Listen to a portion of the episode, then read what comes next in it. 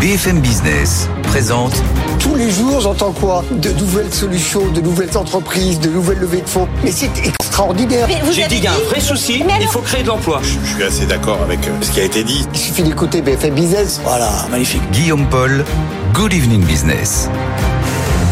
18h, il est 18h, soyez les bienvenus dans Good Evening Business. Dans l'actualité ce soir, le retour d'un dossier un peu tabou, celui que fait l'État des cabinets de conseil du privé. Il y a un an, c'est le Sénat qui avait sorti un rapport assez alarmiste. Là, c'est la Cour des comptes qui en remet une louche aujourd'hui. On va vous raconter tout ça, bien sûr, dans, dans un instant. Euh, Bruno Le Maire qui l'a dit hier, donc il réfléchit à la possibilité de baisser le rythme des impôts, des baisses d'impôts. Ah, ça y est, alors est-ce que l'État nous prépare... Euh, à ce qu'il aurait fait depuis deux ans, peut-être s'il n'y avait pas eu le Covid, s'il n'y avait pas eu l'Ukraine, le début de retour à l'équilibre des comptes publics. On en parlera avec l'économiste Pascal Delima qui sera avec nous dans, dans 10 minutes sur BFM Business. Et puis sommet de l'OTAN très attendu demain du côté de la Lituanie avec Joe Biden notamment en guest, on en parlera avec le spécialiste des relations internationales euh, Jérémy Guess dans une heure environ. Euh, Threads, le moteur de nouveau euh, réseau social de Facebook, de Meta, qui passe la barre des 100 millions d'abonnés. Ça aussi, on en parlera avec Frédéric Simotel. Voilà le programme. Non exhaustif, on est ensemble jusqu'à 20h sur BFM Business. C'est parti. Good Evening Business, le journal. Donc c'est un sujet qui avait beaucoup fait causer l'an dernier, vous vous en rappelez, l'usage que fait l'État des cabinets de conseil du privé. Le sujet revient parce que cette fois c'est la Cour des comptes qui a publié un rapport assez critique ce matin sur le sujet. Il va falloir, il le dit, mieux maîtriser l'usage que l'on fait de ces cabinets privés. Charlotte Kerr nous raconte ça. La Cour alerte notamment sur trois points. Mauvais suivi des dépenses, recours abusif aux cabinets privés et une présence trop importante dans les décisions publiques. Il est donc urgent, selon elle, de mieux contrôler. Cette publication arrive un an après l'enquête accablante menée par deux sénateurs. Quasiment un milliard d'euros de dépenses publiques sont allés dans les poches des cabinets en 2021, de McKinsey à en passant par PwC ou Capgemini. Des dépenses qui ont doublé durant le quinquennat d'Emmanuel Macron. Arnaud Bazin, sénateur LR, se réjouit que la Cour des comptes arrive aux mêmes conclusions que lui. Il n'y a rien de contradictoire entre nos deux approches, elles sont complémentaires. La transparence, bon, elle est assez peu présente dans le rapport de la Cour des comptes, de même que, à mon goût, les questions déontologiques de recours au cabinet de conseil. Mais ça, nous, nous l'avons largement et amplement prévu. Restent les questions du contrôle sur, lequel, sur lesquelles la Cour des comptes fait des propositions, je pense, très intéressantes. Le Sénat a adopté en première lecture une proposition de loi visant à encadrer le recours au cabinet privé en octobre dernier. Transmise à l'Assemblée nationale, elle est restée lettre morte. Cette nouvelle mise en garde des sages pourrait donc accélérer son examen. Conseil de nouveau montré du doigt par euh, un rapport de la Cour des comptes. C'est le président de Syntec Conseil, hein, l'organisation qui euh, réunit l'ensemble des métiers du conseil en France, qui sera avec nous tout à l'heure à 19h15 pour en parler sur BFM Business. Euh, je vous le disais, grosse pression de la Turquie avant un sommet de l'OTAN demain à Vilnius en, Lituanie. C'est le président russe, turc Recep Erdogan qui l'a déclaré tout à l'heure. Il est prêt à soutenir la candidature de la Suède pour adhérer à l'OTAN, mais si et seulement si les Européens acceptent, eux, de rediscuter de l'adhésion de la Turquie à l'Union européenne. Discussions, vous savez, qui sont au point mort depuis, euh, depuis maintenant plusieurs années. Euh, pendant ce temps, le ministre français des Armées, Sébastien Lecornu, était à Berlin pour rencontrer son homologue. L'objectif, là, c'est d'accélérer sur le projet de futur char de défense européen. La France a toujours en travers la gorge le projet de bouclier antimissile que déploie l'Allemagne dans son coin. Le ministre français a donc le rappelé aujourd'hui quelques règles de solidarité élémentaire. Écoutez. Notre responsabilité politique historique euh, aux côtés de nos armées, c'est de s'assurer que les choix que nous faisons, les commandes en matière d'innovation que nous formulons, sont les commandes qui vont dans le bon sens. Et ça, c'est un travail exigeant. Et donc, on a donné mandat à nos armées de continuer ce travail-là pour nous permettre, entre, allez, le mois de septembre et Noël, d'avoir un document euh, militaire, politico-militaire, qui dit voilà ce que les deux ministères de la Défense des deux pays euh, attendront du char demain en matière de fonction de combat. Bon, ça, en termes de méthodologie, c'est clé. Et c'est un des grands retours d'expérience de l'aventure du SCAF, euh, qui est de se mettre bien d'accord sur ce que nous attendons. Voilà la mise au point du ministre des Armées, euh, Sébastien Lecornu, aujourd'hui. En Allemagne, 18h05, dans l'actualité des entreprises, c'était une journée importante pour Airbus qui a inauguré une nouvelle ligne d'assemblage sur son site de Toulouse-Blagnac. Elle va lui permettre d'assembler encore plus d'appareils de la famille A320. C'est un projet qui a failli passer à la trappe à cause du Covid, mais qui, du fait de la forte reprise, est devenu absolument indispensable. Jean-Baptiste Huette. Le hangar Jean-Luc Lagardère a fait peau neuve. Utilisé il y a quelques années pour assembler les A380, ce site qui s'étend sur 50 hectares est désormais réservé à la famille A320. Tous les process ont été revus. À l'image d'une usine automobile, des robots acheminent les pièces au moment exact où les opérateurs en ont besoin. Il faut par exemple 2500 boulons pour fixer les ailes. Pas de temps à perdre donc. Pour des raisons de confort, les outils pneumatiques ont été remplacés par des outils électriques. Des boîtes à outils intelligentes alertent si une pièce n'a pas été remis à sa place, histoire de ne rien oublier à bord.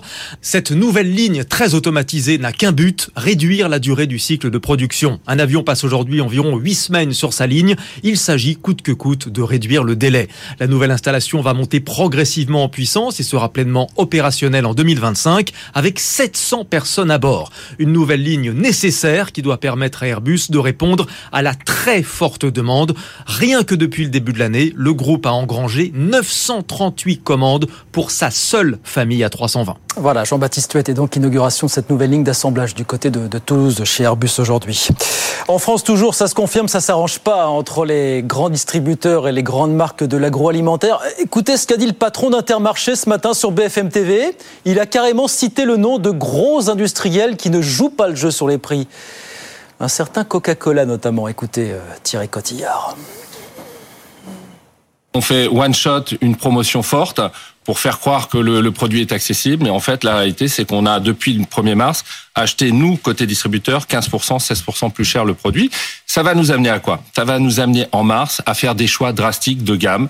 Et nous pourrions décider, comme d'autres distributeurs, de limiter certaines gammes de grandes multinationales au profit de la marque de distributeur qui a trouvé son public. Ça veut dire quoi concrètement? Ça veut dire qu'au lieu d'avoir 50 produits chez Coca-Cola, on en aura peut-être plus que 30. Voilà, la menace de Thierry Cotillard, le patron d'Intermarché ce matin sur BFM TV. Puisqu'on parle grand distrib, le dossier Casino, d'après les informations de BFM Business, les deux porteurs d'offres avaient rendez-vous au Syrie à Bercy. Vous savez, c'est le comité interministériel de restructuration industrielle aujourd'hui pour y plaider leur business plan respectif dans un temps en partie. Date butoir doit être déterminée probablement d'ici la fin de la semaine, jusqu'à laquelle les deux camps pourront encore améliorer leur offre.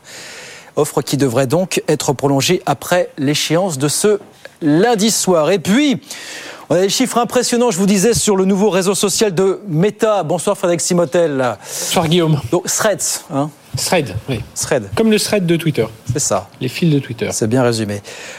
Qui a franchi la barre des 100 millions d'abonnés alors qu'il est opérationnel depuis seulement 5 jours. Ouais, oui, c'est des débuts assez fracassants. Alors, euh, alors il est opérationnel. Attention, n'essayez pas de le télécharger. Alors à moins d'avoir un VPN, à moins d'avoir un compte App Store américain ou Google Play américain, parce qu'il n'est pas disponible en Europe. Hein. Oui. Pour l'instant, on est vraiment que sur la, la plateforme continentale nord-américaine. Et donc là, bien, euh, c'est l'application la, la, plus téléchargée hein, euh, dans 141 pays, euh, explique Mark Zuckerberg. Alors plusieurs choses expliquent hein, ces, ces chiffres impressionnants. La première, c'est le lien avec Instagram, c'est-à-dire que le, le tous les, les euh, comme Thread est directement donc Thread qui ressemble c'est un Twitter like hein, euh, comme il est intégré dans Instagram bah, tous ceux qui ont Instagram c'est très facile euh, de, de, basculer de, de l'un vers l'autre donc l'application de photos vidéo donc ça c'est la première raison. La deuxième raison vous en doutez eh bien on suit ça régulièrement ici c'est quand même tous les affres autour de Twitter tous les oui. euh, les polémiques autour de son son propriétaire aujourd'hui Elon Musk et puis qui a voulu alléger la stratégie de modération il a rendu des comptes payants puis c'était plus payant et puis c'est revenu. Là, on peut plus regarder plus de 1000 tweets si on n'est pas abonné. Enfin voilà, il y a tout un tas de décisions qui en ont agacé beaucoup, donc qui ont basculé. Et c'est vrai que les, les autres sites, Mastodon ou Hive, sont des sites un peu plus complexes euh, mmh. euh, à paramétrer. Enfin voilà, on peut pas basculer dans la vague. Il n'y avait pas vraiment de concurrent direct à Twitter. Et là, bien c'est beaucoup plus facile donc pour les gens de d'aller vers ce, vers ce thread. Et puis une autre une autre raison, c'est qu'il y avait beaucoup de gens qui utilisaient Twitter parce qu'il y avait rien d'autre. Et donc, euh, bah, ils d'aller sur sur Twitter. Et puis là, tout d'un coup, ils voient un nouveau un, un nouveau réseau social, donc ils vont ils vont foncer euh, foncer dessus. Maintenant, ce qui sera vraiment l'élément déclencheur, c'est si on commence à voir un Justin Bieber, un- un- une Kim Kardashian. Voilà, si on a trois grandes têtes d'affiche qui basculent en disant, bah, nous finalement Twitter, ça ne nous intéresse plus, euh, c'est plutôt Thread. C'est là où il y a, là il va y avoir un vrai danger, hein, parce que Twitter, on est un peu moins de 300 millions de- de- d'utilisateurs. Là, on est déjà à 100 millions en 5 jours. Et que sur, on n'est pas sur la plateforme euh, européenne. Et puis derrière, bien, il va falloir voir la réaction de Twitter, la réaction aussi publicitaire, hein, parce que euh, Twitter, euh, bon, cherche à avoir des abonnés payants, mais c'est surtout, surtout ils vivent grâce à la publicité. Alors après, c'est de la concurrence. Hein, c'est pas la première fois qu'un réseau social concurrence un autre. Mais là, quand même, avec toute la polémique derrière autour de euh, d'Elon Musk, euh, voilà, on va voir comment tout ça va se va se régler. Ils ont déjà le tiers des abonnés de Twitter, hein, qui a 350 millions, ils sont déjà à plus de 100 Ouais, millions. c'est ça, je- très, très moins de vite, 300, hein. ouais, c'est un peu Ouais, 300 c'est ça, millions. C'est ça, c'est ça. Bon, ça va très très vite. Et chez nous en Europe, pas pour tout de suite, donc quelques mois. hein, c'est- Chez nous en Europe, pas pour tout de suite, mais justement, c'est toujours là où on se dit ce serait peut-être l'occasion pour les Européens de lancer une version. euh, moi, je crois beaucoup à, par exemple, un acteur comme Spotify. Je me dis, tiens, lui, il aurait le- l'essence, les serveurs, les capacités à lancer un réseau social. Il nous manque, voilà, un réseau social européen à l'heure du, à l'heure, bah, toutes les polémiques autour des réseaux sociaux. Ce serait quand même bien d'avoir quelque chose de chez nous, mais ce sera- on aura du mal. C'était le message de Frédéric Simotel Voilà. ce soir. Merci beaucoup Frédéric. 18h11. On va sur les marchés, sur ces entrefaits. Retrouvez euh, Étienne Braque à Euronext. Bonsoir Étienne. On a terminé en hausse ce soir, plus 0,45% si je ne m'abuse. hein. Oui, après une semaine euh, difficile, hein, souvenez-vous, le CAC 40 avait perdu quasiment 4% la semaine dernière. Début de semaine dans le calme avec des volumes d'échanges très faibles. hein. Il y a 2 milliards d'euros négociés. Habituellement, on tombe plutôt aux alentours des 3 milliards. Beaucoup de prudence avant les chiffres d'inflation aux États-Unis mercredi. Puis surtout, en fin de semaine, ça, serait- ça sera le coup d'envoi des résultats trimestriels avec les, banques euh, américaines. Ça sera vendredi. Ça sera certes le 14 juillet, mais il y aura une cotation à la bourse euh, de Paris. Donc, en attendant de la prudence, surtout que quand vous regardez les nouvelles en provenance de Chine, ça reste toujours compliqué. Cette reprise chinoise, on parle même de déflation, ce qui est assez amusant à l'heure où tout le monde parle d'inflation. Et bien, eux, en Chine, ils sont en déflation. Donc, euh, vous avez euh, le ministre chinois, tout le gouvernement qui est en train de mettre des nouvelles mesures, notamment euh, envers le, secteur immobilier qui est toujours en difficulté. À noter que vous avez les cours du pétrole suite à tout cela qui reculent très légèrement. Un Brent qui repasse sous les 78 dollars et puis l'euro qui se renforce face au dollar à 1,0986. Une nouvelle valeur, tiens, a fait son entrée aujourd'hui à la Bourse de Paris, Osmoson, quatrième introduction en bourse depuis le début de l'année. C'est très calme hein, pour les IPO en, en 2023. 10 millions d'euros qui ont été levés.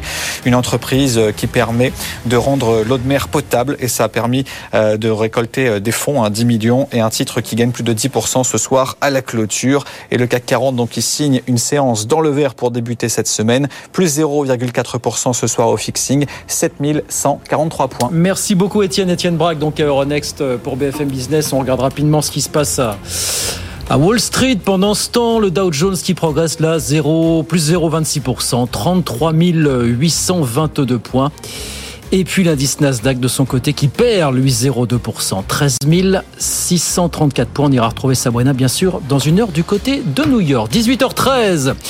C'est l'heure de notre premier invité tout de suite euh, sur BFM Business. Good Evening Business, l'invité. Alors, pour commenter ces déclarations de Bruno Le Maire, vous savez, qui était à Aix-en-Provence euh, ce week-end, qui nous a dit quoi? Qu'il réfléchissait à ralentir le rythme des baisses d'impôts, que ce ne sont pas 10 mais finalement 15 milliards d'euros d'économies que nous cherchions pour, euh, pour l'an prochain. Bonsoir Pascal Delimar. Bonsoir. Chef économiste CGI Business Consulting. Est-ce qu'on arrive pas au moment là où 2024 où le gouvernement va faire ce qu'il aurait sans doute fait s'il n'y avait pas eu la guerre en Ukraine, s'il n'y avait pas eu le Covid, c'est-à-dire s'attaquer enfin au début du redressement des comptes publics. Est-ce qu'on est au moment du tour de vis pour vous, là, finalement? Alors, il y a un petit quelque chose comme ça, effectivement, parce qu'il y a des économies à faire, parce Ouais. qu'il y a des dépenses fiscales, c'est-à-dire qu'on va supprimer un certain nombre de, de, de crédits d'impôt, on va les réallouer sur euh, le secteur euh, de la transition énergétique, Ouais, ça a été dit. ouais. Mais il y a un jeu d'équilibriste à faire, c'est-à-dire qu'en même temps, il faut à la fois assurer la trajectoire des comptes publics, mais en même temps, il faut investir sur la transition écologique et sur, la, et sur les innovations, si vous voulez. Donc, c'est ce jeu d'équilibriste qui va être difficile à faire, et l'aiguilleur du ciel, ça va être la croissance économique. Oui. Il a dit, la croissance économique et les marchés financiers. Là, il y a encore des incertitudes. Oui, mais la croissance économique, elle va ralentir. Bruno Le Maire dit on attend Voilà. la rentrée pour voir quel sera l'impact du ralentissement ambiant sur la croissance. Fait. Plus l'impact des taux d'intérêt. Absolument, l'impact des taux d'intérêt, la croissance. Donc effectivement, là, ça amène à cette stratégie du lissage, si vous voulez, du lissage conjoncturel des baisses d'impôts, donc d'essayer de faire ça un petit peu trimestre par trimestre et de cibler les dépenses les plus productives. C'est un jeu presque de euh, d'identification de dépenses les plus productives, en particulier dans la transformation écologique, la mmh. transformation euh, liée aux innovations et les métiers de demain. C'est réaliser en fait cette transformation parce qu'on l'a toujours dit, on vit une transformation schumpeterienne. C'est une transformation économique très très forte.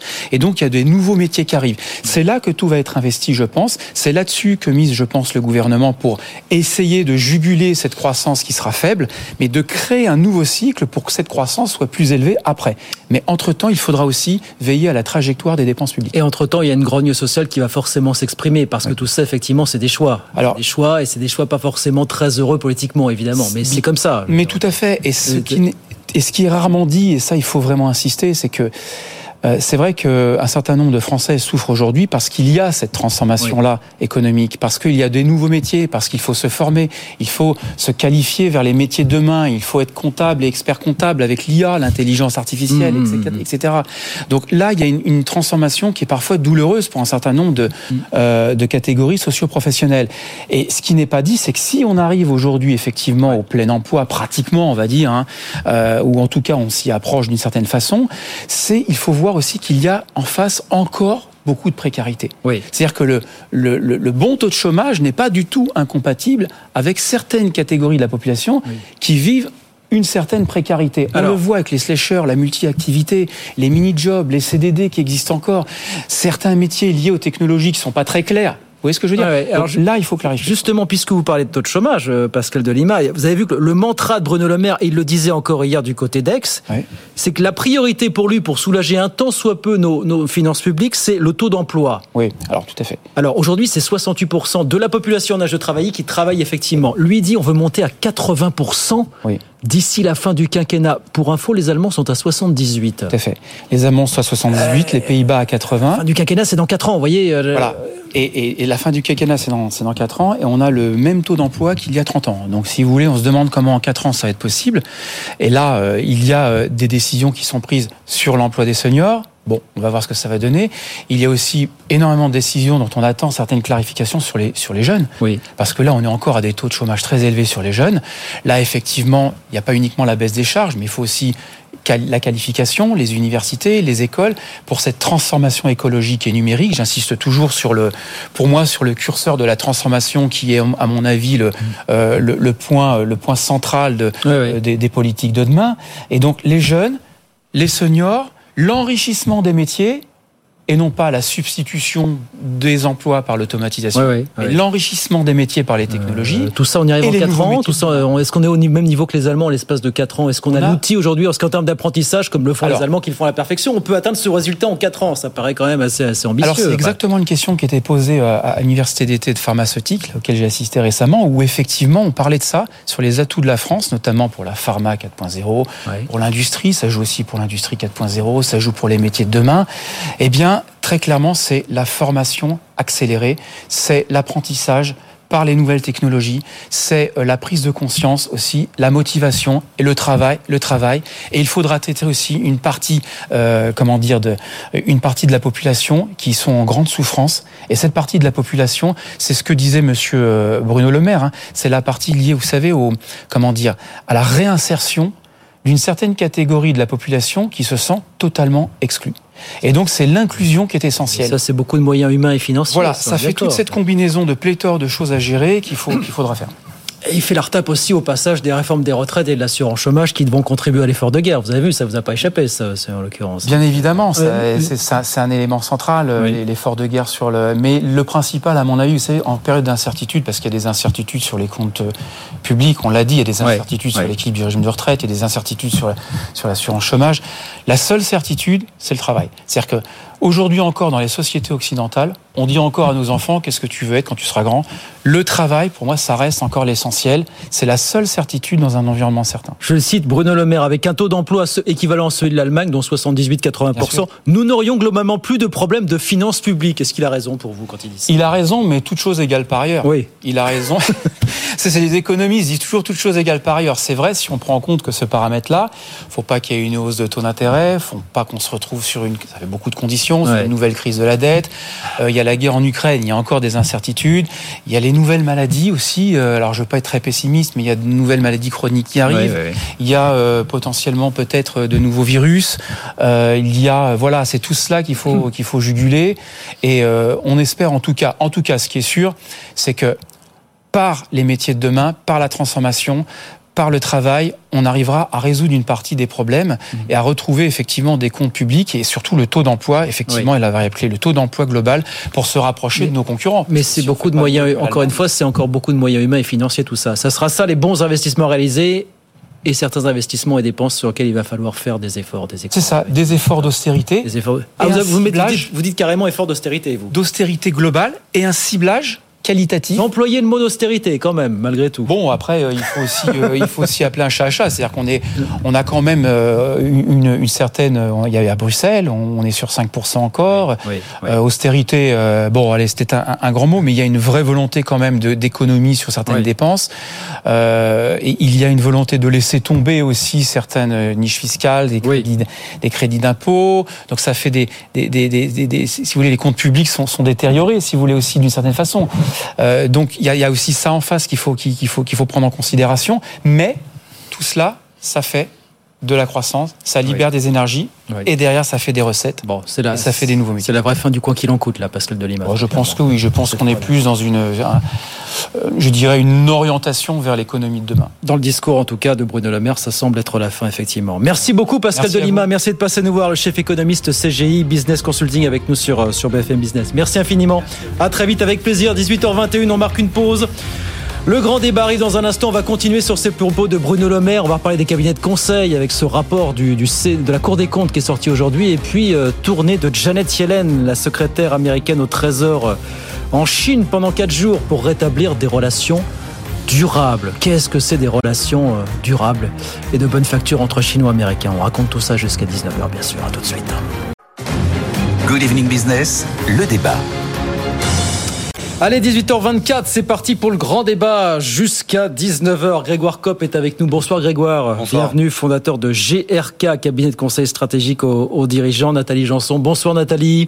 Bonsoir Guillaume. Économiste, professeur associé au Neoma Business School. Et puis Paul Robin qui est avec nous pour sa première. Bonsoir Paul, bienvenue. Vous êtes fondateur et CEO de TR Capital, fonds d'investissement panasiatique fondé en 2008, basé en Asie, plusieurs bureaux en Asie. C'est ça si on fait le pitch 10 secondes Paul Tout à fait, oui. Ça fait 15 euh, ans que nous faisons de l'investissement en Asie. Euh, dans des sociétés technologiques, dans des sociétés de santé et dans des sociétés de consommation digitale. Ouais. On a une équipe de 35 collaborateurs euh, et on gère un milliard et demi. Bien. qu'on investit en Chine, en Inde et dans le sud-est asiatique. Bien. Votre regard sur euh, la France et l'Europe vont nous être très précieux ce soir sur les sujets qu'on va, on va aborder. On va commencer. Alors, on en parlait à l'instant avec euh, l'économiste Pascal Delima, Bruno Le Maire, qui hier nous a dit quoi du côté d'Aix-en-Provence? Qu'il réfléchissait à ralentir le rythme des baisses d'impôts. Écoutez le ministre hier dans le sud de la France. Mais une bonne politique économique, euh, c'est pas rester aveugle à ce qui se passe dans le monde et en Europe. Je vois qu'il y a un ralentissement économique en Europe, que ce ralentissement économique peut toucher à un moment la France, même si nous échappons à la case de la récession. Les chiffres seront disponibles fin septembre. Sur cette base-là, je ferai des propositions au président de la République sur le baisse, le rythme de baisse des impôts. Voilà, on cherche, des, euh, cherche de l'argent. Est-ce que c'est la vraie fin du quoi qu'il en coûte là? Est-ce qu'on nous prépare, je posais la question tout à l'heure, en 2024, à ce que le gouvernement a peut-être fait en 2020, 21, 22, s'il n'y a pas eu le Covid, s'il n'y a pas eu la guerre en Ukraine, c'est-à-dire le serrage de vis, là, Nathalie, pour vous, finalement Eh bien, oui, on peut y croire. Mais c'est vrai qu'en France, on a toujours du mal à, croire qu'on va aller en arrière, parce qu'il y a rarement euh, de, choses en arrière qui fonctionnent beaucoup en termes, surtout sur les dépenses. C'est surtout là où, en fait, euh, il y a, on peut être un peu sceptique. Euh, sans doute qu'on va raboter des niches parce que ça, euh, c'est c'est différent. Et surtout, ça dépend des niches qu'on rabote, je pense. Il y en a qui seront plus faciles à raboter que d'autres. Et mais par contre, les dépenses, c'est vrai que ça fait tellement longtemps qu'on parle vraiment d'avoir un vrai programme de, ration, de, de, rationalisation des dépenses qui, de toute façon, est une, ce serait une bonne idée sur le papier parce que de toute façon, l'État français souffre sans doute de trop dépenser partout et donc euh, en fait à concentrer sa dépense publique sur euh, des axes très déterminés. C'est pas tant la dépense publique que l'ampleur de la dépense publique, l'efficience de, la dépense publique. Exactement. Donc ça fait longtemps qu'on en parle, mais bon, on ne désespère pas. On ne désespère pas, on verra. Grégoire, comment est-ce que vous regardez cette séquence? Il y va timidement quand même, euh, Bruno Le Maire, là, sur ce coup-là. La hein, situation politique est pas simple. Ce qui est sûr, c'est qu'on est dans un moment de transformation, donc il faut changer beaucoup de choses. Il y a des gagnants, des perdants et beaucoup d'instabilité qui généralement fait peur aux deux. donc là, il essaie de préparer au fait de la fin du quoi qu'il en coûte, et c'est normal, ça pouvait pas durer éternellement. Et en même temps, les Français sont déjà dans une période qui est pas simple. on sort d'une période voilà, où il y a eu des troubles à plein de niveaux, troubles sur la transformation technologique, l'intelligence artificielle qui fait peur à beaucoup de monde. Donc, il prépare les esprits au fait qu'il va falloir serrer la vis, certes, mais les questions qu'on va demander, c'est comment je m'en sors moi? Et je veux bien qu'on s'arrive sur des choses, mais qu'est-ce que je vais faire demain? Et c'est là qu'effectivement, il est prudent parce que je suis pas certain que le gouvernement ait toutes les solutions aujourd'hui. Comment est-ce que vous regardez Comment est-ce qu'on regarde en Asie euh, cette Europe et la France en l'occurrence là qui se débat dans 3 000 milliards d'euros de dette publique aujourd'hui Comment est-ce qu'on regarde tout ça depuis chez vous, Paul, Paul Robin C'est intéressant. On voit un changement du marché. En fait, euh, si vous prenez le ratio dette par rapport au PIB, euh, il est aujourd'hui de 130% aux États-Unis. En France, il est, ou dans la zone euro, il est de l'ordre de 100%, voire un peu plus. Vous allez en Chine, en revanche, on est à 47%. Ça veut dire quoi? Ça veut dire que les, les, pays qui ont fait preuve de rigueur financière pendant la période Covid, aujourd'hui se retrouvent avec assez peu d'inflation. Hmm. On est à 1 ou 2 à peine en Chine, face à une inflation galopante euh, aux États-Unis et en Europe. Ça veut dire quoi? Ça veut dire que ces pays ont, euh, ont de la marge de manœuvre pour stimuler leur économie. Et le fameux plan de stimulus économique qu'on attendait tous depuis le début de l'année en Chine, ouais devrait, je pense, euh, prendre euh, une forme réelle euh, dans, les, dans les semaines qui viennent. C'est quelque chose dont on parle assez peu ici, mais c'est quelque chose que les investisseurs attendent, notamment comme nous, les investisseurs en private equity.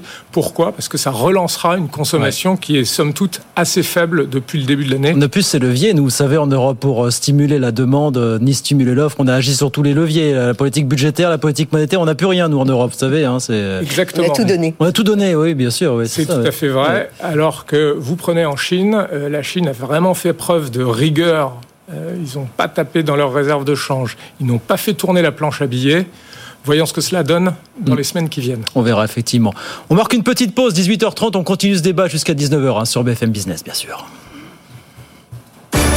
BFM Business, l'info éco. 18h30, c'est Faiza Younzi qui nous donne les grands titres de l'actualité. Bonsoir Faiza sur le point d'acheter 26 rafales et 3 sous-marins à la France, selon les médias indiens. Le gouvernement aurait donné son feu vert aujourd'hui. Ces commandes devraient être annoncées plus tard dans la semaine lors de la visite du Premier ministre indien Narendra Modi, puisqu'il est l'invité d'honneur du 14 juillet à Paris. La France et l'Allemagne veulent accélérer sur le char du futur. Les ministres de la Défense allemands et français se sont rencontrés aujourd'hui à Berlin pour relancer ce projet qui patine depuis plusieurs années, tout comme le SCAF d'ailleurs, l'avion du futur. Ils ont affiché leur volonté de le faire émerger entre 2035 et 2040. Le recours au cabinet de conseil par l'État doit être mieux encadré. À son tour, la Cour des comptes pointe du doigt des usages inappropriés. Un an après le rapport au vitriol des sénateurs sur le sujet, elle reproche à l'État de laisser certains de ses cabinets remplir des missions relevant de ses cœurs de métier, voire d'intervenir dans le processus de décision. Les sages plaident pour une clarification des règles et vous en saurez plus à 19h15 puisque David Maé, le président du Santec qui représente les cabinets de conseil, sera l'invité, votre invité Guillaume Paul. La suite du dossier Casino, d'après nos informations, les deux porteurs d'offres, le trio Zouari, Niel Pigaz d'un côté et Daniel Kretinsky de l'autre, ont rendez-vous au Syrie demain après-midi. C'est le comité interministériel de restructuration industrielle. Ils vont défendre leur dossier et leur business plan respectif devant des représentants de Casino et les conciliateurs. Une date butoir devrait être déterminée pour leur permettre éventuellement d'améliorer leurs offres, ce qui laisse entendre que l'échéance de ce lundi soir est reportée. Airbus inaugurait aujourd'hui sa nouvelle ligne d'assemblage à Toulouse dédiée à la production des monocouloirs A321. Un projet compromis par la crise sanitaire mais qui a été relancé grâce à la très forte reprise du trafic aérien. Le constructeur est porté par des niveaux de commande records. Cette ligne sera totalement opérationnelle en 2025. Elle doit permettre de créer à terme 700 emplois. L'Union européenne adopte un nouveau cadre légal pour le transfert des données vers les États-Unis. Les deux précédents dispositifs d'encadrement avaient été retoqués par la justice européenne car ils ne garantissaient pas de protection suffisante avec la crainte d'une surveillance par les services de renseignement américains. Mais dans cette nouvelle mouture, Washington promet de limiter ses accès aux données jugées nécessaires. On jette un œil à la bourse de Paris. Le CAC 40 clôture en hausse de 0,45% à 7143 points. Merci beaucoup Faiza, 18h32. C'est reparti pour le grand débat jusqu'à 19h. Good Evening Business, le débat. Et on repart avec Grégoire Kopp, avec Nathalie Janson, avec euh, Paul Robin. On va parler des cabinets de conseil dans, un instant, autre gros sujet du moment. Juste, euh, la question que je voulais vous poser en une grosse minute. Comment est-ce que du côté de chez vous, on regarde la France aujourd'hui? Vous voyez la situation, la France qui euh, bah, va s'attaquer à ses déficits, à sa dette. Comment est-ce qu'on regarde ce, ce pays, là, suite aux émeutes notamment dont parlait Grégoire, qui essaie de tout mettre, euh, mettre l'accent sur la réindustrialisation pour accélérer. Comment est-ce qu'on regarde tout ça chez vous aujourd'hui finalement Écoutez, on la regarde avec pragmatisme. Euh, on la voit Formule polie, hein, voilà, pour nous dire je ne sais quoi, mais... Euh, un partenaire commercial. la Chine, vous voyez, vend de plus en plus de véhicules électriques en France. il y avait notamment la semaine dernière, vous avez probablement vu l'interview de Carlos Tavares, qui était assez intéressante parce que au lieu de se positionner comme quelqu'un qui était en faveur de barrières, euh, euh barrières euh, concurrentielles, ne pas mettre euh, de protectionnisme, il, il, avait un discours que je trouvais très intéressant en tant qu'entrepreneur et en tant qu'investisseur. Il disait, voilà, les constructeurs européens doivent aujourd'hui innover plus que avoir le gouvernement qui met en place des mesures protectionnistes. Et ça, ça a plus de sens. Euh, c'est plus constructif. Dans un monde où, il y a 20 ans, euh, les constructeurs euh, allemands, français voulaient absolument vendre en Chine des véhicules classiques. Aujourd'hui, dans le sens inverse, on peut pas dire non plus ah ben on veut plus de véhicules chinois. Vrai. Juste un petit point.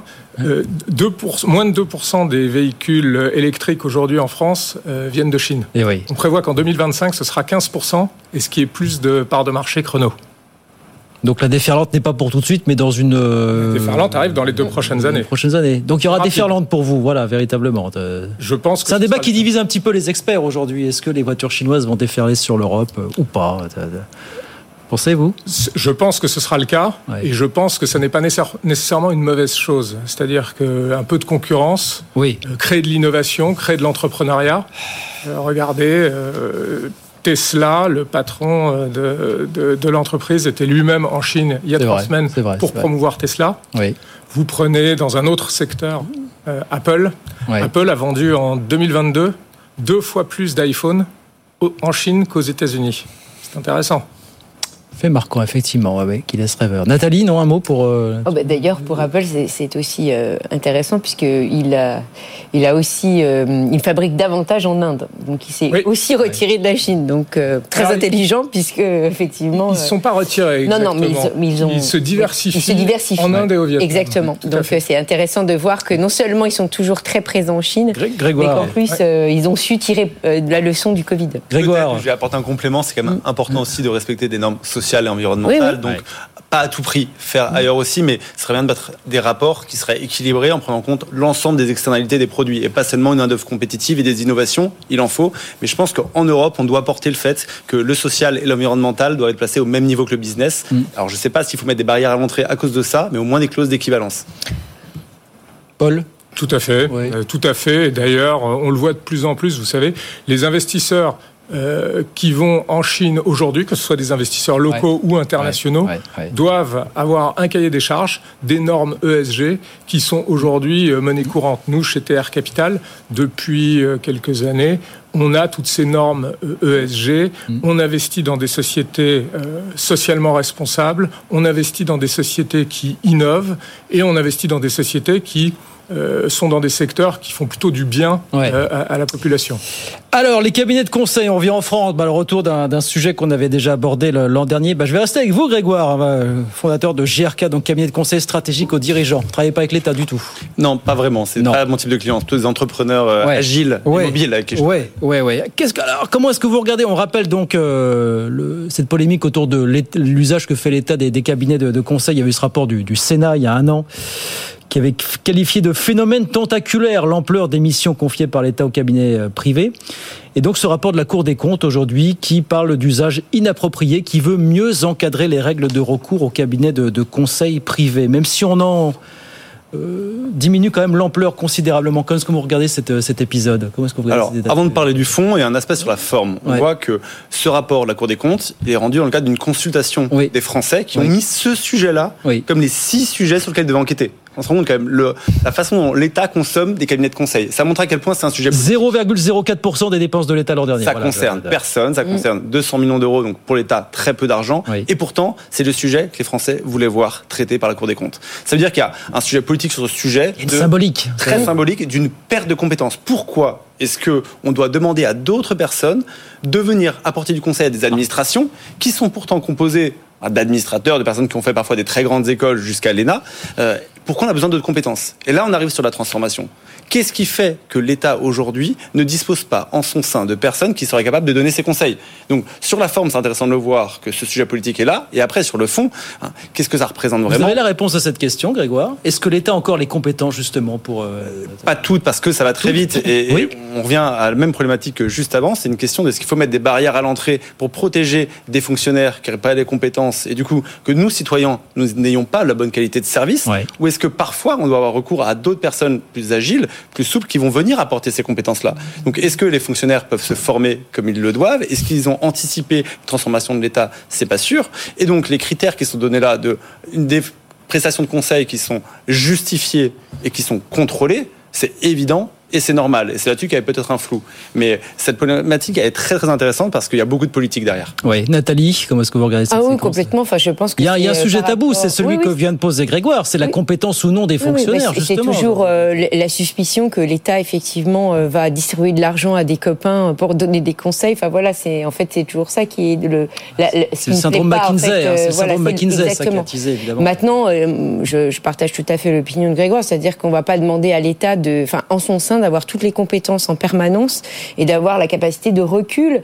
Et puis parfois, il y a des, peut-être il y a des sujets où les gens qui sont euh, supposés les regarder, euh, s'ils disent ce qui va se passer, ça, ils se tirent eux-mêmes une balle dans le pied. Donc euh, c'est peut-être aussi compliqué pour quelqu'un d'avoir une mission où finalement son rôle, ça sera, bah, en fait, dans trois mois, je suis obligé de partir parce que si je veux transformer hmm. cette partie de, de, de l'état de son activité, en fait, je, je ne suis plus, je n'ai plus de raison d'être. Donc pour plein de raisons, il peut être aussi sain d'avoir un regard extérieur. Mais effectivement, tout ça est mal perçu parce qu'on se dit que c'est du copinage, que c'est arrangé. Est-ce que c'est le fait d'avoir perdu, de ne pas avoir toutes les compétences qui peut tout à fait se concevoir, donc d'aller chercher ailleurs les compétences qu'on n'a pas en interne Est-ce que c'est une, perte de compétences? Est-ce que ce sont les lourdeurs administratives, les lourdeurs d'État qui font qu'aujourd'hui, bah, il n'y a pas d'autre solution finalement? Il faut aller chercher. Il y avoir un peu les deux. Hein. Il y a effectivement c'est un sujet, c'est un sujet sensible, c'est une question. et la question de l'attractivité des talents aujourd'hui sur des nouvelles compétences très précises, sur des innovations dont l'État a besoin. Sur la techno, les jeunes talents sont mais courtisés de partout. Les plus grandes boîtes leur proposent des choses. Donc après, il y a une question de projet, il y a une question d'embarquer et servir l'État aujourd'hui avec toutes les contraintes, les lourdeurs. Est-ce que c'est là que quand on est jeune et qu'on a développé des nouvelles compétences, on va s'épanouir le plus mm. C'est pas sûr. Il y a des choses très bien dans l'État. Etalab, par exemple, qui s'est développé. Il y a des innovations, il y a des sortes de start-up d'État qui font des choses très bien. Mais derrière, ben, voilà, euh, c'est pas forcément en termes de financement là qu'il y a le plus de vision, qu'il y a le plus d'ambition. Et puis il y a des contraintes qui font qu'effectivement, il y a des aspects politiques qui entrent mm. en compte. Souvent, quand des grands groupes recrutent une start-up, on leur conseille de ne pas les mettre directement en leur sein.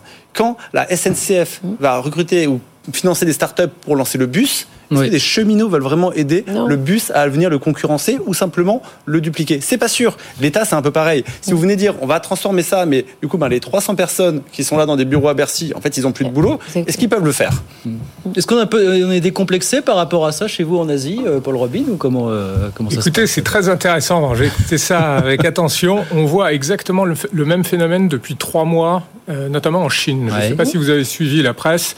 le gouvernement a interroger euh, les patrons de grandes sociétés de conseil, les cabinets internationaux, notamment américaines. et derrière, la raison pour laquelle ils ont fait ça, c'était assez simple.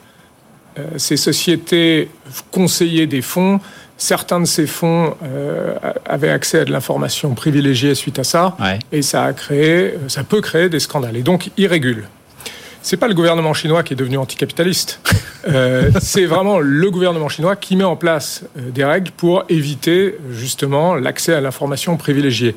Il y a eu un mouvement similaire euh, il y a un an avec les GAFAM. Ce C'est pas les cabinets de conseil, mais c'est euh, l'équivalent des GAFAM en Chine, c'est ce qu'on appelle les BAT, Baidu, Alibaba, Tencent.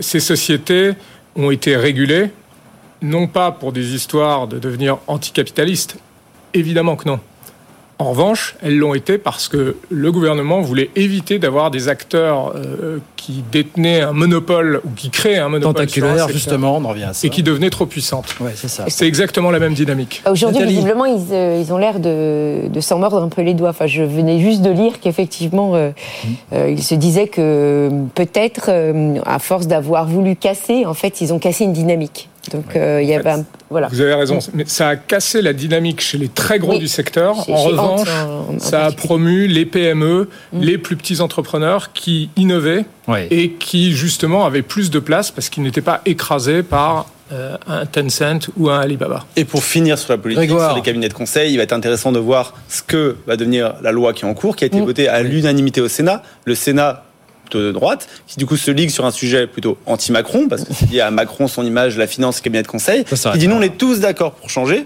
À l'Assemblée nationale, ils attendent encore, parce que le projet de loi, la proposition, elle n'est pas sur la table de l'Assemblée. Donc les sénateurs râlent en disant quand est-ce que ça va passer à l'Assemblée? On va voir comment le gouvernement va s'en sortir. Eh ben. Et s'ils vont réussir, les opposants politiques au président, à vraiment en faire un objet qui va devenir un objet de contestation ou pas. Bah justement, je vous le disais, David May, un président de Syntec Conseil qui fédère un peu les, acteurs de la profession du conseil en France, sera avec nous tout à l'heure à 19h15. Le, le Syntec Conseil a déjà dit très clairement cette proposition de loi est complètement déconnectée de la réalité. Voilà ce que voilà ce qu'il nous dit. Mais il sera avec nous tout à l'heure à 18h à 19h15 pour en parler en direct sur sur BFM 18h43, nous on marque une petite pause, on revient dans un instant. Alors Janet Yellen, secrétaire d'État au Trésor américaine qui vient de passer 4 jours, 4 jours du côté euh, de Pékin et qui le dit, les relations entre les États-Unis et la Chine ont désormais des bases plus solides. Alors en quoi euh, tout ça est plus solide? On raconte tout ça dans un instant, tout de suite. Good Evening Business, le débat. Allez, 18h46, la dernière partie du débat en direct sur euh, BFM Business avec euh, Grégoire Kopp, avec Nathalie Janson et avec euh, Paul Robin. Donc, cette citation hier, les relations entre les États-Unis et la Chine sont désormais, ont désormais des bases plus solides. C'est ce qu'a déclaré Janet Yellen, hein, secrétaire d'État au Trésor américain, qui vient de passer quatre jours à, à Pékin. Elle a rencontré des officiels. Qu'est-ce qui se passe entre les États-Unis et la Chine? Parce qu'il y a beaucoup de visites en ce moment. Anthony Blinken qui est venu tout récemment. Il y a un sentiment de d'envie de rabibochage de, deux côtés. Ça tient à quoi ça, Paul, euh, concrètement? Qu'est-ce qui se passe? confirme. Euh, c'est tout à fait vrai. En fait, euh, c'est intéressant. Post-Covid, les premiers Américains qui ont commencé à revenir pour visiter la Chine étaient des entrepreneurs. Qui étaient-ce Tim Cook, le patron d'Apple, Elon Musk, le patron de Tesla, Jamie Dimon, le patron de JP Morgan. derrière, les politiques commencent très timidement à embrayer le pas. Euh, est-ce que c'est un signe de renouveau du dialogue Probablement. Pourquoi Parce que euh, les gens se rendent compte, et les Américains notamment, qu'ils ne peuvent pas faire sans la Chine. Je vais vous donner un chiffre qui est assez intéressant. Pré-Covid, le montant des exportations de la Chine vers les États-Unis était de 30 milliards de dollars par mois. Ça, c'était en 2019. Par mois, hein, Par mois. Aujourd'hui, post-Covid, on est à 50 milliards par mois. Donc le chiffre a quasi doublé, ce qui est assez contre-intuitif. Ça veut dire quoi? Ça veut dire que le commerce continue entre les deux pays. La déconnexion n'est pas nécessairement euh, là où l'on croit en fait. Elle n'est pas au niveau industriel, pour les raisons que je vous donnais avant. Apple, Tesla continuent d'investir, LVMH continue d'investir fortement euh, en Chine. En revanche, elle est plus au niveau financier. Les financiers sont des gens qui ont une vision généralement plus de court terme. Euh, les flux euh, Amérique vers les États-Unis, Europe dans une moindre mesure vers la Chine se sont réduits hmm. euh, ces, ces 12 derniers mois. et la nature ayant horreur du vide, ils ont été remplacés d'ailleurs, ces flux financiers, par les flux qui viennent de l'ASEAN, donc les pays asiatiques qui investissent en Chine, et les pays du Middle East. C'est étonnant parce qu'on est à quelques mois du début de la campagne américaine, au cours de laquelle il va être de bon ton de taper sur la Chine. Finalement, c'est quand même assez étonnant qu'on soit dans cette phase de, réconciliation, enfin d'apaisement en tout cas. Nathalie, comment est-ce que vous... Ça vient aussi après un petit épisode de tension euh, enfin, géopolitique. Quoi, avec, euh, donc je pense que il était. Après, c'est toujours pareil. Enfin voilà, si le ton, le ton monte, le ton monte, et que euh, on peut, on peut se, on peut vite tomber dans l'escalade euh, des tensions euh, géopolitiques et voilà et donc avoir de la course à, de l'armement parce qu'on a peur de l'autre. Donc je pense que là, les Américains voulaient, voulaient vraiment rompre, enfin voulaient montrer qu'on n'était pas là-dedans malgré l'épisode des du fameux des fameux ballons, du fameux ballon, bien sûr, qui ont quand même créé des, des voilà des fortes tensions. Je pense que que, les, États-Unis voulaient vraiment dire que on n'allait pas aller au-delà. Enfin, fallait se calmer le jeu et que et qu'on allait, on allait, on avait plus à perdre qu'à gagner à continuer sur cette ligne. Grégoire, pour moi, c'est un parfait jeu de dupes mm. en fait, parce que les fondamentaux n'ont pas changé. Donc oui, à court terme, il faut mm. rassurer les entrepreneurs, les marchés financiers et dire mm. on est trop dépendant économiquement, on va permettre de continuer la croissance comme avant. Mais sur le fond, ils sont juste pas d'accord. Les vrais défis planétaires qui sont le climat, qui sont l'approvisionnement en composants, en ressources rares, mais ils sont pas d'accord et la guerre sera acharnée et ils seront jamais alignés. Donc là, on vient avant l'élection montrer un peu pas de blanche, ça va mieux. Il y a aussi le contexte avec la Russie de l'autre côté, donc on Bah, c'est pour ça, oui, il faut qu'ils composent. Mais hein. la réalité, c'est que ça va pas s'arranger et que c'est pas vrai. Ils sont pas alignés et que ces défis globaux qui dépassent les États il n'y aura pas d'alignement entre la mm. Russie, la Chine et les États-Unis. il y aura un combat. Et donc là-dessus, ils vont continuer de le faire. Donc là, c'est de la communication, mais c'est un jeu de dupes. On est d'accord que le ton va recommencer à monter dans les prochains mois quand on va entrer en campagne, Paul, fondamentalement, du côté de l'administration Biden, du côté de Donald Trump aussi, où ça sera effectivement le, un must, un impératif, évidemment. Qu'est-ce qui va se passer alors? On va alterner comme ça le chaud et le froid pendant, pendant des mois? Alors, je pense qu'il y a, il y a deux cas possibles. Euh, le premier, qui est euh, la surenchère à la rhétorique qui est plus de la rhétorique qu'autre chose. Je vous le disais il y a quelques minutes, la réalité du terrain dans le monde de l'entreprise, dans le monde de l'innovation est différente de la rhétorique ambiante. Vous voyez, j'ai, euh, nous avons euh, trois bureaux en Chine, euh, l'un à Hong Kong, l'autre à Shenzhen et le dernier à Shanghai. La réalité qu'on observe sur le terrain est fondamentalement différente de la rhétorique que vous voyez dans le monde politique. il y a là-bas de l'innovation, il y a de là-bas de la croissance et euh, c'est quelque chose euh, auprès duquel il est difficile de passer. Je, on fait de l'investissement dans des sociétés qui sont technologiques ou dans le secteur de la santé. Ce qu'on entend du pouvoir politique euh, américain, euh, finalement, est assez loin de ce qui se passe sur le terrain. Ça, c'est quelque chose qui est sous-estimé ici en Europe aussi. Alors peut-être que c'est plus marqué dans d'autres secteurs comme les semi-conducteurs. Oui. Ah, tout à fait. Tous les ah, secteurs stratégiques. Oui. Les secteurs de tension. Ah, exactement. Contre, sur les secteurs de tension. Parce que c'est là le vrai sujet, c'est la souveraineté. Oui, c'est la souveraineté, exactement. Le mot souveraineté n'avait pas la même définition il y a 10-15 ans qu'aujourd'hui. Et mm. tous les, les puissances, si on peut considérer que l'Europe en est une, vont dans cette quête à la souveraineté. Mm. Parce qu'on se rend compte qu'en fait, être autonome et souverain dans un monde qui change très vite avec les défis climatiques et technologiques, c'est plus la même chose. Et c'est là-dessus qu'il y aura des tensions qui vont s'exacerber. Exactement. Mm. Très concrètement aussi. Ouais. Vous êtes d'accord avec Grégoire quand il dit que de toute façon, on est un petit peu dans le jeu de dupe, on est dans la com, qu'au-delà des phases de tension ou d'apaisement, de toute façon, l'histoire est écrite. Est-ce que l'histoire vous paraît si écrite que ça, vous, Paul, finalement Non, et puis je ne sais pas si c'est un jeu de dupe. Je ne suis pas tout à fait d'accord avec ça. Je pense que euh, vous avez deux euh, pays, l'un qui est le numéro un, euh, qui est en train de passer numéro 2, euh, l'autre qui est numéro 2 qui veut passer numéro 1. Qui veut, mais qui va passer ou pas pour vous Sous 5 ans, ce sera le cas. Je le pense. je le pense. Pourquoi? Parce que vous avez 5% de taux de croissance. Alors même si on est passé de 10 à 5 ces 20 dernières années, ça reste 5% de taux de croissance dans une population de 1,4 milliard de personnes. Et donc ça, c'est assez difficile à battre. Deux, vous avez de l'innovation. Je recommande euh, à vos auditeurs, euh, à vos téléspectateurs d'aller visiter une ville comme Shenzhen aujourd'hui. Je ne sais pas si vous vous rendez compte de ce que c'est Shenzhen aujourd'hui. Shenzhen, c'est plus innovant que la Silicon Valley dans les années 80. Ouvrir aujourd'hui un, un bureau à Shenzhen, c'est comme ouvrir un bureau à Palo Alto en 1981 ou 82. Hmm. Euh, c'est là où vous avez l'innovation. Merci de le dire et merci d'inviter des personnes qui ne viennent pas de France pour nous raconter ça. Parce que quand je disais il y a quelques semaines, Macron va en Chine pour rééquilibrer le rapport de force, non, non. qu'en France qu'on peut imaginer ça. Il n'y a pas de rapport de force. L'Europe et la France sont même pas des partenaires, ce sont des marchés pour les États-Unis, pour les Chinois. On n'est même pas au niveau d'être un partenaire parce qu'en fait on ne pèse pas assez. Et ça, il faudra aussi qu'on s'en rende compte et on revient sur les problématiques d'avant. En France, on a une image de ce qu'on est. On a encore, je pense, un vrai soft power et notamment sur les questions de valeur, de culture. Il y a des choses, mais économiquement, tant que l'Europe n'est pas unie, n'est pas un vrai marché uni, on est des nains. Donc par rapport à ces combats-là entre les grandes puissances, on ne pourra pas faire grand-chose. Nathalie, d'accord avec ça euh, Oui, oui, je pense qu'effectivement, il se passe beaucoup de choses en Chine. Bon, moi, je suis plus euh, sceptique parce que je pense qu'il y a une vision euh, très contrôleuse de l'État chinois qui est quand même qui est contre. Enfin voilà, il y, a, il y a une vraie différence par rapport à l'approche de marché parce que la Chine n'aime pas être hors contrôle et, c'est pour ça d'ailleurs qu'elle a contrôlé sa monnaie. C'est pour ça qu'elle n'aime pas les marchés financiers. Et je pense que là, il y a un vrai sujet de de voir si effectivement ils y arriveront en faisant autrement ou pas. Pour le moment, on n'a pas vu autrement. Donc, euh, moi, j'attends de voir personnellement. Mais pour moi, c'est ça le, la grande différence. Je pense qu'il y a effectivement beaucoup d'innovation en Chine, beaucoup d'activités entrepreneuriales. Par contre, la grande différence, c'est vraiment sur le mode de financement, hmm. où la Chine n'aime pas trop en fait le capitalisme financier. Et donc, j'attends de voir s'ils ont une autre solution, parce que moi, j'en connais pas. Alors, hmm. tout, tout n'est pas parfait. Oui, oui. Euh, ça, ça n'existe pas.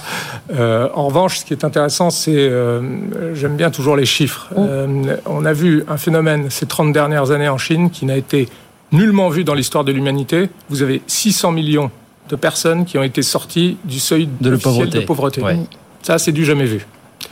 Euh, maintenant, ça, je dirais que c'est c'est le discours d'il y a 5 ou 10 ans. Aujourd'hui, ce qui est intéressant, c'est euh, l'innovation, euh, c'est l'entrepreneuriat, c'est les PME qui cherchent à croître, tout le monde euh, se concentre sur Alibaba, Tencent, Baidu, mais euh, il y a aussi un tissu de PME industriel, technologique, euh, qui est fort. Et ça, c'est les sociétés que nous on regarde, c'est les sociétés qu'on cherche à baquer, parce que c'est des sociétés qui sont en fort développement, c'est des sociétés qui croient de 20, 30, 100% par an.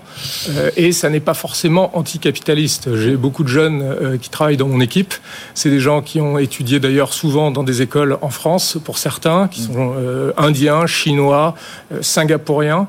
Ils nous ont rejoints parce qu'ils veulent participer à notre histoire, mais euh, ce sont des gens euh, qui sont tout à fait euh, voyez, normaux et des jeunes qui font la même chose que ce que nous on faisait. On a 30 secondes, Paul. Dans ce duel, très sincèrement, dans ce duel avec les États-Unis, est-ce que la Chine regarde l'Europe ou pas du tout? Est-ce qu'on existe? Oui, est-ce qu'on existe dans ce... Regardez, absolument. Prenez Airbus les, sur les cinq plus gros clients d'Airbus, c'est l'exception, qui confirme la règle. Vous savez, Airbus. Hein. Prenez LVMH. Bah oui, mais 40% du chiffre d'affaires. Ok, ok, d'accord. Oui, là. On partenaire voilà. sujet-là. 40% du chiffre d'affaires d'LVMH est fait. Euh, ah, complètement. Oui. C'était un article du Financial Times qui disait que voilà, l'Europe c'était ça, c'était euh, c'était les avions et le luxe. Pragmatisme, c'est euh, le fin mot de l'Asie par rapport à l'Europe, je pense. Et eh ben, ce sera le mot de la fin en l'occurrence. Merci à tous les trois d'être venus ce soir sur notre plateau BFM Business pour le débat. Nathalie Janson, professeur à Neoma Business School, Grégoire Cobb, fondateur de GRK, cabinet de conseil stratégique aux, dirigeants, puis Paul Robin, donc fondateur CEO de TR Capital, fonds d'investissement panasiatique fondé en 2008. Merci beaucoup à tous les trois. À très vite, avec plaisir. 19h dans un instant, on vous redonne les grands titres de l'actualité.